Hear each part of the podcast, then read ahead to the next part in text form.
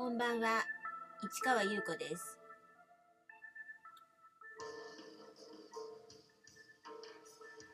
4月17日土曜日、詩人はささやく95回目をお送りいたします。雨すごい降ってます。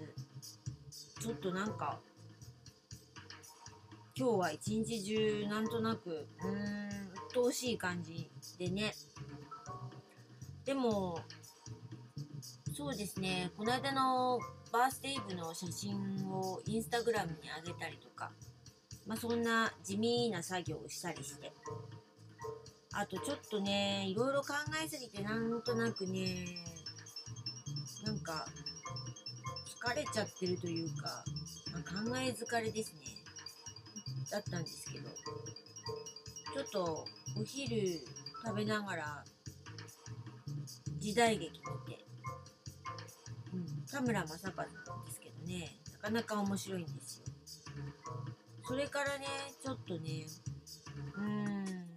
夕方ぐらいだったかな。表に出てね。まあちょっと古本屋さん見たりしてね。で本当は CD とかなんか買おうかな。思って。あそうですそうです。昨日のオフスプリングのね CD ね。うん。まあまだ1回しか聞いてないんでねこれからまた聞こうと思うんですけどね。うん。やっぱりこうオフスプリングの流れとかね面白いなと思って。ねまあそんなことがあったのでなんかやっぱりちょっと音楽にまた目覚めつつあるというかそれでまた CD を見に行こうって思ったんだけど結局そうではなくてなぜか DVD の棚の前にいましてそれで2つのね DVD を購入したんです。うん、で1本はボブ・ディランなんですけどもう1本が怪獣たちのいるところセンダックの絵本なんですけどこれをね実写にしてるんですねでこれを今日見ました。なかなか一筋縄ではいかないような感じでね。うんこれはどうなのって思ったんだけど見終わった後いやこれはってなかなかねちょっと引っかかりのある映画でしたね、うん、今日はその写真をね載せようかと思いますがボブ・ディランの方はねまた見たらね写真載せようと思いますね。というわけで昨日の続きそうハウス・オブ・ディボール5に向かうわけですよね。で広い会場だったのであのー人数が必要だったっていうのがあって。でその絵画の光くんとそれからあのー映像とグラフィックの3人組学生のね男の子たち3人組が決まりました。でドラゴンはやらないというだったのででそのアクセサリーの子もやんないっていうことだったのででどうしようかなって思った時にうんあのー新宿のねパークタワーあったでしょ？そこに出店してた時にあのーアクセサリーを作ってる女性がいたんですけど実はその方詩も書いててもちろん絵も描いてるんですけどでまあ結構親しくなったのでその人にね、あの声をかけたら、ね、やるということでで何でやるかというと絵画ですね。絵画で参加ということになりました。これは私が絵画って言ったのかな？ちょっとそこのところはちょっとおぼろげなんですけどまあ絵画で揃えたかったっていうのもあったのかな？うーん。っていう感じですかね。それからね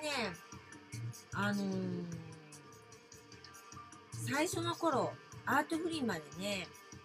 あのー知り合った所沢であのービーズアクセサリーの女の子とあのシルバーアクセサリーの男男の人にと仲良くなったって話したの覚えてますかね？うん。そのシルバーアクセサリーの人。その人とはねちょこちょこねなんか会ったりねしてたんですよ。でその人に声をかけたらやっぱりねシルバーアクセサリーじゃなくてね絵画で参加するってことになったんですよ、うん、でそうなのって思ったんですけどこの方ねすごい絵うまいんですよ。かなり幻想的な絵なんですけどまあということで彼も絵画で参加することになったと。でもう一人ね実はねハウス・オブ・ディーのボル1の時にねあのーちょっと前にいろいろアート売りまで活動してた時にあのーミュージシャンの男の人と知り合ったんですけどその人のライブにちょこちょこ行っててでその人がねボール1の時来てくれたんですよね。でその時にねあの女の子を連れてきたのかな？その子だったその子を連れてきてその子が絵画絵を勉強してるっていうことででその子の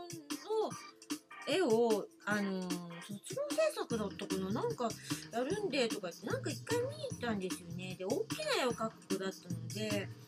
でちょっとその大きな会場に合うかなと思ってその子に声をかけたらやっぱやってくれるってことでそれで絵画絵画絵画ってことで揃ったんですよ。で光くんも絵画でしょ？それからえっ、と3人組が2人が映像やりたいって言って1人はグラフィックそして私というメンバーが揃ったのでした。というところでこの続きはまた明日ね。